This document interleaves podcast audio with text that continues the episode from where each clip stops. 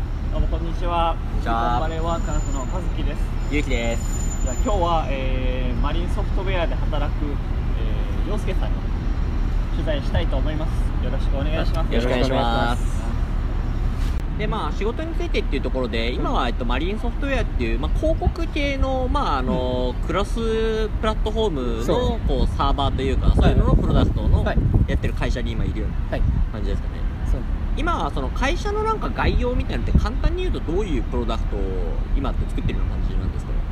えっとまああのそのオンライン広告のあー、まあ、Measure, Manage and Optimize っていうのがあの一応会社のあはれいなんですけど、それでまああの広告のその ROI を測ったりでそれであのそこからあのビディングをあの少し調整したりなるほどなるほどそういうのをあ完全にもう自動的に全部やるってい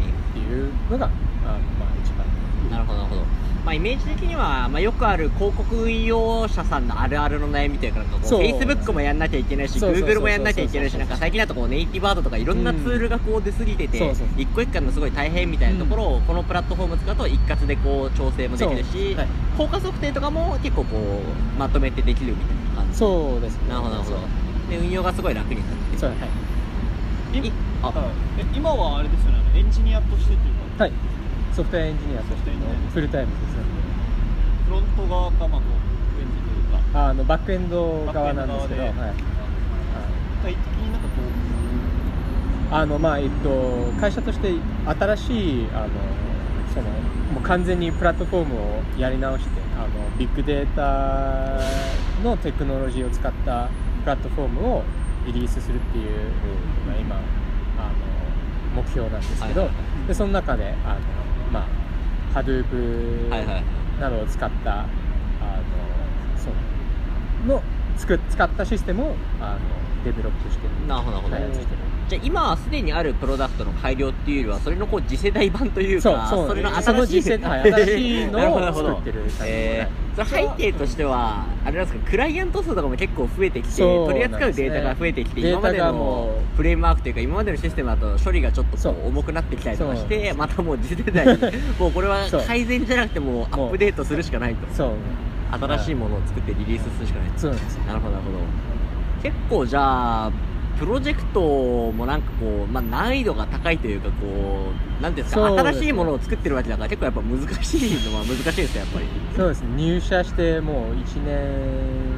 半もうすぐ1年半ぐらいなんですけどそれでもやっぱりいろんな、まだはいいろいろな毎毎日いろんなことを学んだりとかなるほどなるほどそう言語としてはどういう言語を今メインで使ってやってる感じなんですかえっと主に Java と Scala えー、なるほどなるほど使ってるんですけど、まあす、あの Java は、まあ、結構昔から使うけど言語でで Scala はその JVM の上であの、まあ、作られた新たな言語なんですけど、まあ、 まあディあの技術的なディテールにまはあそうですねいかなくもあるんですけど、まああそういう言語を今そうそうメインいろんな言新しい言語を学んだりとかなるほどなるほどやってるとチームのなんか規模としては今どれぐらいのチームでやってる感じなんですかそう僕のチームはあのエンジニアが3おう人であのクアリクアリティエンジニアおう Q- はいはい QE が、あーまあ、2人ぐらいで、そまあ、そその小さいチームがポンポンっていっなるほどぱいいる感じでって感じですね PM とかもいるんですか PM とかもはいで結構やっぱりこっちの会社はなんかそういう会社が多いと思うんですけどスモールチームでなんかその機能ごとに結構こういろいろ作っていくみたいなのがそうはい結構多い、はいやっぱりそういう小さいチームの方がやりやすいっていうか、うん確かにコミュニケーションもまあ取りやすいし、そうそうそうそれなんかエンジニアって一つのチームにアサインされたらそのチームが変わることとかっていうのはそんなにこう頻度はなかったりもするんですけそうですね、まあ、ひあのもちろんチーム変えることもできるんですけど、まあ、頻度としてはもう本当にもしあれば23年に一度あみたいななるほどなるほどそれぐらい結の構じ結ゃあ構もう長い間ずっとおーこのチームでなるほどっていう感じですねまあそしたら結構ねチーム感もなんかお互いの理解もそうですね早くなるしコミュニケーションも早くなるからまあ確かうんにやりやすいはやりやすいっていう結構とは言っても、まあ、他のチームと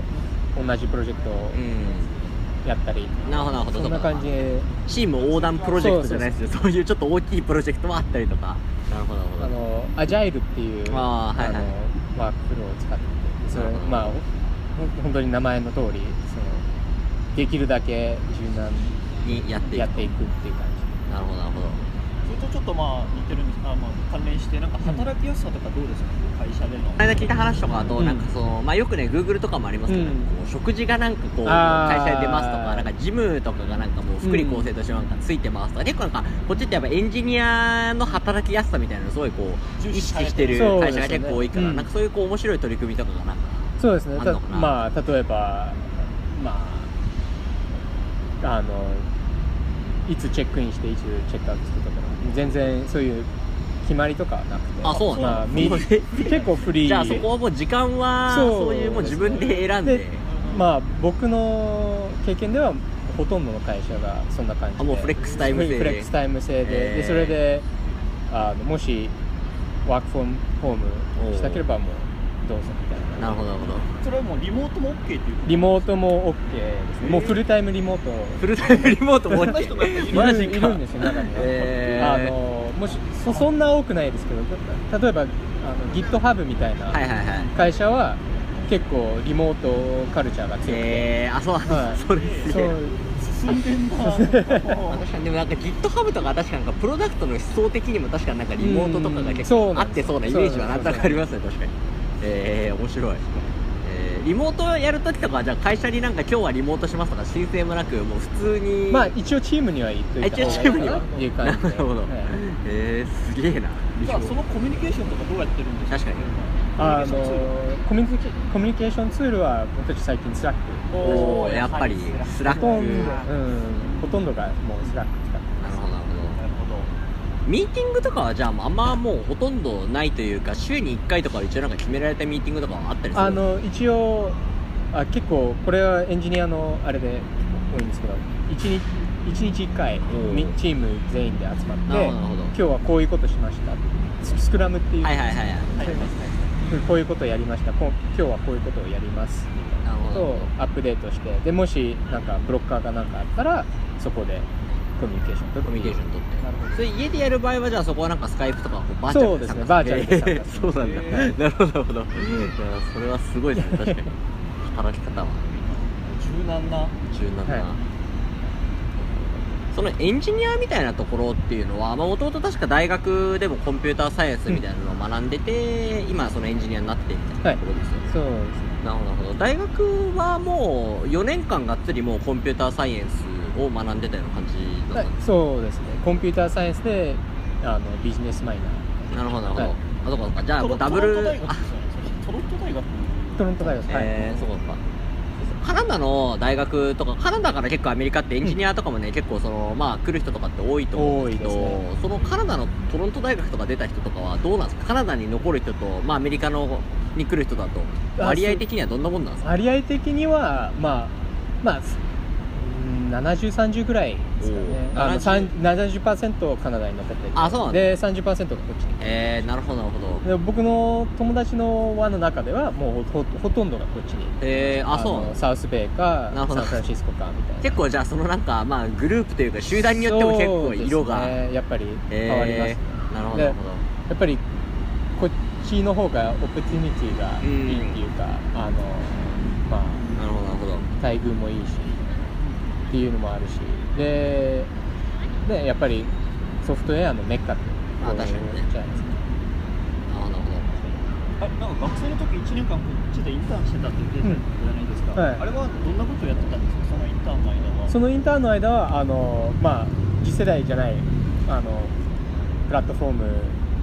でいろいろやってたんですあのマリンソフトウェアでで一応大学のプログラムで1年間あのやすあの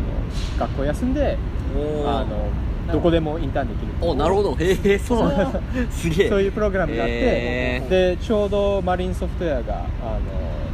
トロントリクリクルートメントであそてうなんだてでそれであじゃあアプライしようか行ってみようかっていうそうな感じえー、なるほどなるほどそのインターンの間に、なんだろうそのインターンがこの今の就職につながってるんですかね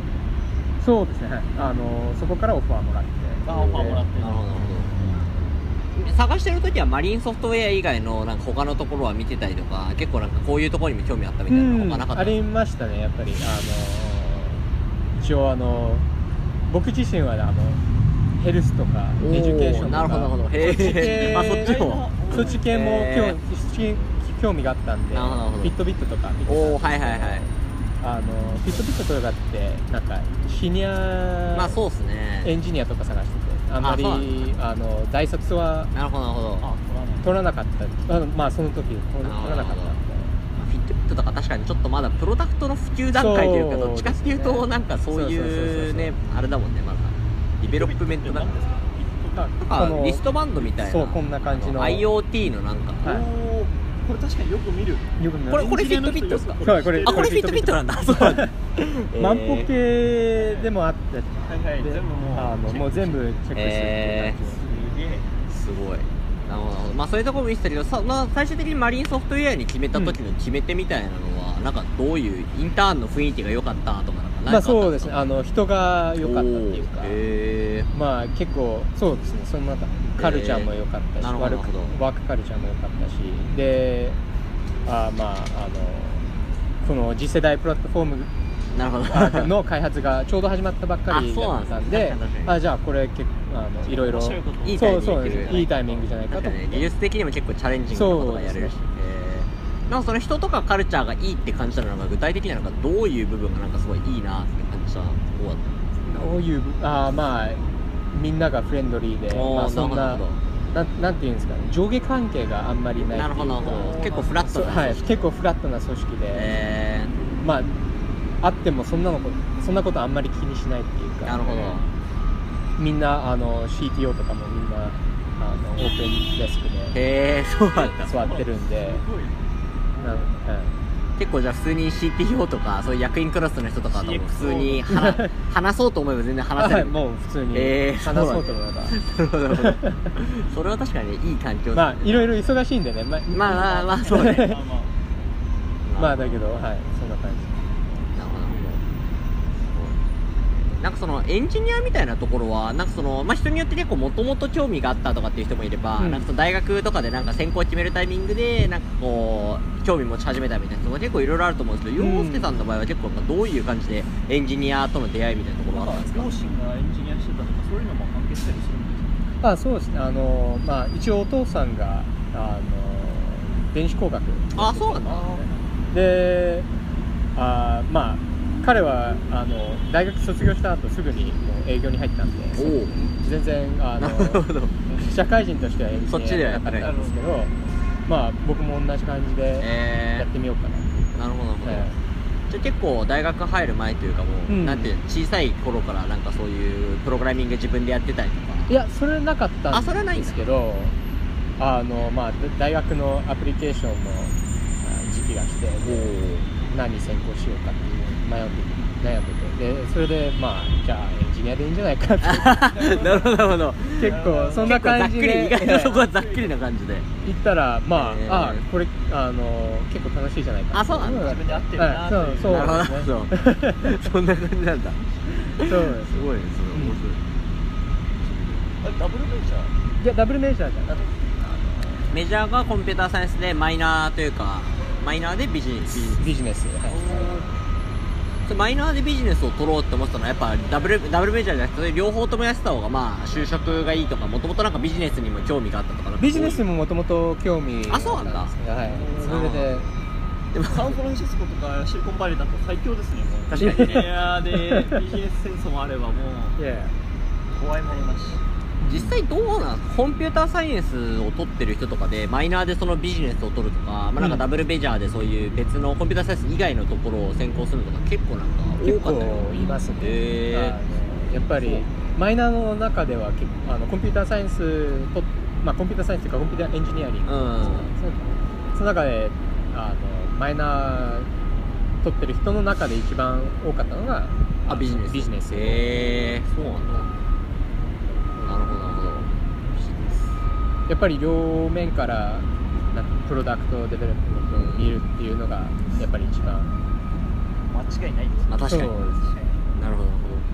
実際なんかどうなんですかなんかアメリカまあアメリカの感じだとその大学で学んでたそのコンピューターエンジニアリングのものとかの知識とか経験とかって、まあ今の仕事にもそのまま結構ダイレクトで生きてくる部分っていうのはやっぱり多い多いんですか、いや逆に社会人になってまあインターンのインターン中もそんな感じだったんですけど、逆にこあの会社でいいろいろプログラミングしてみるとなんなんていうんですかねちょっと違うんですよなるほどなるほど学ぶことがあのクラあの教室だとなんかシシオリーベースであったり、まあそうですね、まあ確かにほとんどのあのなんていうんですかアサイメントはもう過去になんなんていうんですかねあの会社でエンジニアリングしてると、い他に誰もまあ誰もっちゃあれなんですけどほあの他の人があのしたことやったことない問な題るほどをなるほどそうかそうかそうそうそうなんですけどあの、ね、やっぱり大学だと問題集とかそんな感じでなるほど理論よりというかそう理論より、まあ、ある程度こうなんか解き方が結構そうもうですね確立されてるというか解きな方るほが分かどっててもうやった人がいるへへ そうなんだなるほどなるほ反ど復のよう なじゃあ大学あ、まあ、会社に入ってからやっぱりその技術のところはもうしっかりまあ学ぶといそうかうですねそれは継続して勉強していかなきゃいけない、そうですねそれが一番大切なことなるほどなるほど会社の中ではそういう技術新しい技術とかがやっぱりどんどん出てくると思うんですけどそうそれをキャッチアップするためのなんかこう取り組みとか、まあ、なん講か習会だとかまあいろいろミートアップとかってあるんですけど、はいはいはまあ、やっぱり自分で勉強しないとついていけないなるほどなるほどじゃあ自分で勉強するのはまあ自分でその、まあ、興味があるところの本買って読んだりとか、そうまであ、すネットのそのはい業界のトップの人のブログ読んだりとか、そうでそすれねでキャッチでそれアッでプしてみたいあのカンファレンスとかもなおおなるほどなるほどどあのそうですねあの一応僕が使ってるテクノロジーはススパークっていう、はいはいはあいのハドゥープの上であのつ作られたあのコンピューターエンジンなんですけど、はいまあそれのコンカンファレンスがサンフランシスコで1年になる一ほど度あったりとかでそこで行ってそこ行ってであこうこういうベストプラクティスとかなるほどなるほどいろんなことかなそういうところのカンファレンスってそのカンファレンスによっては結構なんかその参加料が高いみたいなところもあった高りいすると思うんですんけでどすけどそれはどうなの会社が出して会社が会社が持ってくれるんだ、 はいへへいやそうだよテッククランチとかもなんかカンファレンスちょっと面白そうだなと思ったけどなんか参加料20万からみたいな、そうみたいなそんなすごいんですかそう結構テッククランチディスラフトとかもね2000ドルからみたいな書いてあって2000ドルかーみたい なそういうイベント結構あるんですか結構ありますおお一番でかいのがセールスフォースのカンファレンスでおー今まさにもう全部もう閉まっちゃうあそうなんだえそうなんだそうなんです えー、すげえあのモスコニセンターあそこには今い作ってるところに、そうそあてかまあオフィスもセールスフォースが1から25回まで全部う閉そめるうもうほとんどあそうなんだほとどセールスフォースセールスフォースででもうここら辺の建物もほとんどセールスフォあースもう何あとあ新のしいの立ってますああれもじゃあセールスもフォーうスあれが入りきる前はもう今ここがもうセールスフォースに対して溢れ返ってるみたいな感じなんだそうなんだすげえサンフランシスコはやっぱりセールスフォースの街なんであそうなんだえセールスフォースってもともとサンフランシスコ発祥なのもともとはだと思うんですそうなんだこれうんそうだと思うんですえーまあ、でもなんかサンフランシスコ面白いのが歩いてるとその辺に結構有名な企業のなんかこうオフィスがあるというかね、うんなんか普通になんかツイ Twitter もッあるしターの本社とかうウんーバーの本社とかね Uber もあるしうん結構ねちょっとニッチな広告系のプロダクトあこれここにオフィスあるんだみたい そうでなやつすとねかこの間オプティマイズリーとかが街中にあって、おおみたいなこんなとこにあるんだみたいなサンフランシスコもそうだしパラアウトとかも確かに確かにねそうサウスベイになんか固まってるのね、はい結構固まってましたねやっぱりそのこのエリアって今言ったみたいなこう、まあ、エンジニアとかねそのうん企業のカルチャーみたいなのがすごいこう、うん企業が集まって強いと思うんだけどやっぱりこうなんか実際働いてるとそのなんていうんですかコミュニティの強さというかなんかエコシステムの強さみたいなの結構感じたりします、うんシリコンバレーの強さみたいなのってなんかどういうところなんでこのエリアからそのイノベーションというかそう新しい会社とかがどんどん起こってくるのかみたいなのが結構なんか個人的にもすごい興味があって。うん確かにそれは特に会う外外にいる人からしたらすごい気になるから中の人はそなんかうどう実際どどうう感じてるどうなってこどうやってこうなったのかはよくわからないんですけど、やっぱり僕としてはやっぱりもう大学の頃からもうこっち来るって決めてたのなるでやっぱりこっち来ないとなんて言うんですかねなんか経験がうーんなんかなるほどなるほどなるほどこっち来ると経験が2倍になるみたいななるほどなるほど じゃあ結構やっぱエンジニアとか学んでる人は、うんもうチャンスがあればやっぱりこっちそうこにっち来にてっ来たて方がいうのはやっぱり思ってる人もそう多いですねから、やっぱり人も集まって せくめるして何年間こっちに住んでなるほどなるいろいろ学んでで帰りたけれそばう帰ってくるしそうそ なるほうどその知識を持って、まなあ、るどほど持って帰どるっかそうそう持って帰るなんかさっきカンファレンスとかもあるって言ってたけど、そういうのでこうエンジニアのネットワークが広がったりとかなんかあのミートアップだとうんエンジニア、日本人のエンジニアの会とうかんあるじゃないですか、そういうなんかつながりとかできたりするんですか、そうですねまあ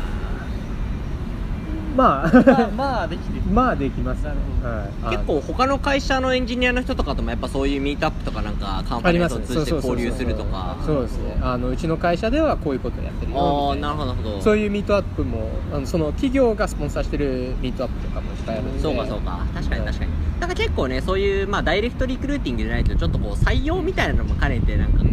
うね企業がそういうイベント開くみたいなやつもうねんやっぱり結構多かったりもするからそこでいろんなつなんかつながりとか事例を知れてって人が交い流うするとなんかまあ情報もちょうど交流されてこうなんかまたそこがなんかイノベーションにつながったりもするのかなとも思う確し、かに確かにそれはあるかもしれないですねやっぱなんかさっきまあなんだろう情報のキャッチアップで本も読んだりとかって言ってたんですけど、うん最近なんか読んで面白かった本とかありますか、まあ、日本語でも英語でもエンジニアの本でもなんだろう、まあ、ビジネス書でもあのまあ一最近一番最近読んだのはスキャラの本スキャおーラスキャラあのプリスカーの初めてだったんであああなるほどなるほどので読んであのあれ忘れちゃったな あスキャラ for the impatient っていおうー英語の本なんですけどまあすごいあのチャプターごとあのレフェレンスみたいなは感いじで、はいはいあの書いてあってでやっぱり一番いい教科書はもうポッとチャプター開いてそのチャプターだけ読んで全て理解できるなるほどなるのがほど一番 なるほそうどセルフコンテインっていうか効率的だねそういう本が一番おすすめかななるほはいなんかエンジニアの場合って結構そのキャッチアップがなんかそのうん技術が常に変わっていくからなんかこううん本だとちょっと古かったりとかでもブそうログだと逆に最新の情報はあるけどまとまってなかったりとかあるじゃないですかその辺でなんかどうなんかどうやってバランス取ってたりするんですかそのまあおおむねそのなんなんていうんですかねあの大きなコンセプトとかは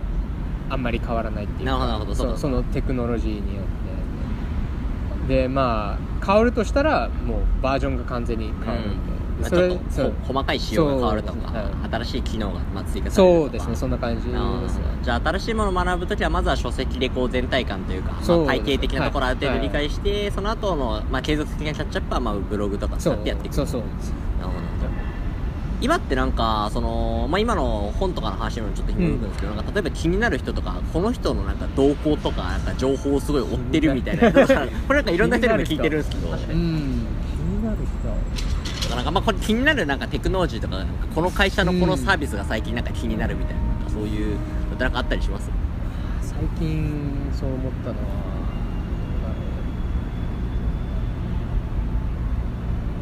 ちょっとなんか パッとはないパッとはないかななるほどまあ、やっぱり一番気になるのはもうまああれですよアマゾンおおアマゾンジェフベゾスアマゾンがちょっとやっぱりこの AWS ですか AWS まあ AWS もそうなんですけど、まあ、本当にいろんな業界にまあそうっすね手を出なんかして、ホールフーズかどそうこかです出ね、ましたはいはいなんかこうビジネスサイドの僕みたいな人間から見ると、そのアマゾンのなんか経営戦略というか、うんなんかそのいろんなリアルなところをねまさに今言ったみたいなリアルな店舗作ったりとか、なんかホールフーズ買ったりとか、うんなんかそういうまあウェブだけじゃなくてリアル側にこう侵食していこうとしてるところがすごい面白いみたいなの結構思ったりするんですけど、うんエンジニアから見るとそのなんかアマゾンのなんか凄さとか面白さみたいなところってなんかどういうところになってくるんですかやっぱり一番そうですねエンジニアとして一番面白いのはやっぱりこのスケールうんあのもう大規模なスケールでよあのこんな感じのシステムをなん作ってるなん作ってメインテインできるっていうの がまあ本当に難しいあれなんです ねなんかね確かになんか普通あんだけ成長してたらなんかね、うんイメージ的にはなんかそれに耐えるだけでもいっぱいいっぱいな気がするのに余ったところ AWS で貸し出すみたいな なんかもう何どう何をどう計画したらそんなことができるようになるのかみたいな、違結いない構ねその規模が違うんでなんかやっねぱりすごいよねやっぱりだからもし大企業に就職するとしたらやっぱりそれが一番なるほどなるほどやっぱあれだけでかい、まあ、容量というかそそうう,、ですねいうの扱えるのが結構、面白みにな面白みになるうんそうですねエンジニアってこっちってそのなんかねスタートアップとかもそうだし、まあ、マリンソフトウェアは規模的にはまあスタートアップっていうよりはまあミドルそうですミドベルンチャー、はいミドルからメガネのベンチャーぐらいで,、でもっとでかいこう Google とかもあっていろんなこうなんか、うん IT でもレイヤーというか選択肢があるわけじゃないですかそうでなんかこうどういうところに魅力を感じる人がなんかその大手行ってとかなんかうこんうスタートアップ行ってとかってなんかどうなんかどういう違いというかあれがあるんですかやっぱり大手行く人はやっぱりなんていうんですかネームバリューがあってうんなるほどなる人ほもどいれば経験が欲しくていい人もいるまあ人により人それぞれでよりますなので僕は僕自身はやっぱりあの中小企業みたいな感じに入るなところに入ったなるほどなあるほどのそっちの方がまあいろんなこと学べるし、まあそうねあのあのなんていうんですかグロースがまあそうですねグロースポテンシャルがあったり結構プロダクトの成長に合わせて自分そうもいろんなものを経験できたりとかっていうのの経験がやっぱりできるっていう意味では、ファーストキャリアとしてはそっちの方が面そっ白ちのいと方思うが面白いかなと思ってなるほどあのそうですそういうところでもっと小さいスタートアップとかに行く人はなんか新卒でそういうところ行く人もいるはいるんですいるはいますねでやっぱりそうそう本当にもう10人スタートアップみたいなうんなるほどなるほどっていうとこ行くともう本当に結構リスキうーんまあそうねなんですけど、まあやっぱり楽しいっちゃややりりががいいがあって、まあそういう自分でなんそうかですねこう01というか開拓して一重とかをそうこですう開拓したいとかっていう人は結構そういうとこそろうい行うくとこ行きますねなるほどなるほそどうなるほど面白いですね結構こん、まあ、今後のキャリアみたいなところの話にもなんか紐づいてくるんですけど、今はそのね数百人今は会社よ全体で 500?300? 世界で世界で500世界で500ぐらいここのオフィスって何人ぐらいいるここのオフィスだと2300 300ぐらかいと思うはいなんかこう今後のキャリアでいうと、まあ、結構こっちってね転職とかを23、うん3年とかで早くしたりとかする人もいると思うんですけど、ここである程度経験を積んだら次はなんかこう例えばもっとさっき言ったように小さいところになんかこううん行ってまた別の経験をしたいとかなのかそれともなんか逆にこあまうあ大きいところで、そそううでそすうねそうでかいチャレンジに取り組んでみたいとかってそうなんですねか考えてたりするんですかまあ規模はやっぱり小さめの会社の方うんがそこはやっぱりそっち自分の好みに合ってるそう好みに合っててなるほどでまあそうですね技術的にもやっぱりビッグデータビッグデータアナリティクスみたいなのに興味があってなるほどなるほどそうですねそっち方面そっち方面かなと思って業界は今はまあどっちかというと広告系のところとかだけど、うん別に釣りはなんかその広告系とかじゃなくてもじゃなくてもはいそれはいいかななるはいほどなるほどさっき言ったようにまあヘルスとかエデュケおーーあシそうョンだあそうですね確かに確かにね一番興味あるかなまあ、はいそっちもなんかねヘルスとかは特に今取れるデータ量自体がどんどんどんうどんん増えてきてるみたいなところもあるからそうはいねそれはなんか面白いというかうんそういうフェーズではあるよね確かそうですに確かに確かになるほどなるほどちなみになんか土日とかって何してるんですか土日この辺り住んでるんですってはいこの辺りに住んでて土日はまああのその日によるんですけどバスケしたりおーあのサウスベイの友達に会う会ったりとかまあこここら辺でハイキングとかもしたうんりよくいますねそういうプライベートで結構遊んだりするのはなんかその会社の人とかが多いのかそれとは全然別のなんか日本人のネットワークの人とかが多いのか大学時代の友達とかなのかそうですねやっぱり大学時代の友達とかあ高校時代の友達とかがなるほどなるほどはい、あという結構多いそうですねそそれ一番多いかなで高校はカナダじゃなくてアメリカなんだ高校もまカあナダ高校はあの日本だったんですけどあイン日本だったんだインインターナショナルスクールにあそうなんだはい、なるほどなるほどその頃からの友達がいろいろ結構ぼこっちちぼちといるんでなるほどなるほどはいなんか土日に仕事してとかいうのはないんですか基本ないですねあのももちろんもし大きなリリースがあってでバグがあってあもうすぐうてんあの対処しないと対処しないといけないってなったらもう土日は呼ばれます今のところはこれ別になんかあのー言えなかったらカットでも出しますけど、うんなんか将来的に例えばなんか日本帰るとかなんか日本に関連するプロダクトが関わりたいとかそういうのってなんか考えてたりありますすねやっぱありそれはあるんですかうんへだけどやっぱり日本に戻る前に結構シニアロールに入ってえでそなるほのどその経験をを日日本本にに持ってって帰りたいなってなる輸 入それじゃなをそういけどはい知見を持っ確かにてねそうですねでその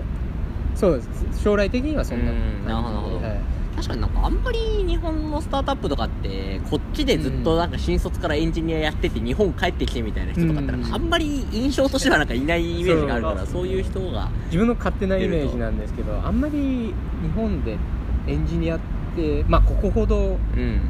あのまあさ重宝いされやそてうなんですよねそれはすごいあってんまりいない感じがするんでまあ、きちんと評価されてないというか、ううんんそうですねやっぱりねそこはまあ日本のスタートアップの今うん抱えてる課題というか、うんなかなかこう優秀なエンジニアがまあねエンジニアコンピューターサイエンスとかコンピューターエンジニアリング学んでる人とかがなんか、うんまあ、NTT データとかで大手に行っちゃったりとかもあるし、まあ、結構スタートアップのカルチャーにもそもそも来ないし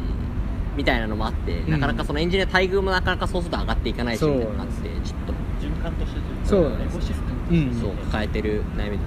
あとそのシニア層とかがね結構少ないみたいな課題もあってその CTO とか、ねそういうシニアのエンジニアとかでそのエンジニアのカルチャーとかコミュニティっていうのが分かってる、こっちのエンジニアのカルチャーとかコミュニティ分かってる人があんまり少ないみたいなのも、うんもしかしたら課題感としてはそうですねあるかもしれないうんなるほどじゃあ最後にメッセージをメッセージみたいなのを今も らっててなんかそのなんだろう今昔の僕らみたい僕とゆきさんみたいにこうなんだろう日本にいて、うんシリコンバレーで挑戦したいだとかこうそういうこっちに興味があったりとかこう一歩を踏み出せなかったりする人もいると思うんですけうど、んなんかそういう人に向けてこうなんかメッセージみたいなのメッがセージまあなんあの最近はもう本当にいろんなリソースが、まあ、ネット上にあってでいろんなことを学べるんうでんそれでそこからあのコツコツと、ま、学んでいって学ぶことが一番うん大切かなとうんそうべ勉強してであのまあカンフタブルになったらこっちインタビューしたりとかなるほどいいんじゃないかと思うそれが一番まあここで仕事してる間もやっぱり常に勉強しなきゃいけないな、うんなる学習をして学習ほど学習し続けることはいそうなるほどいい言葉をいただきま した。ありがとうございます。本当に今日はありがとうございまありしがとうたございました。 予算でした。なんか締めみたいな。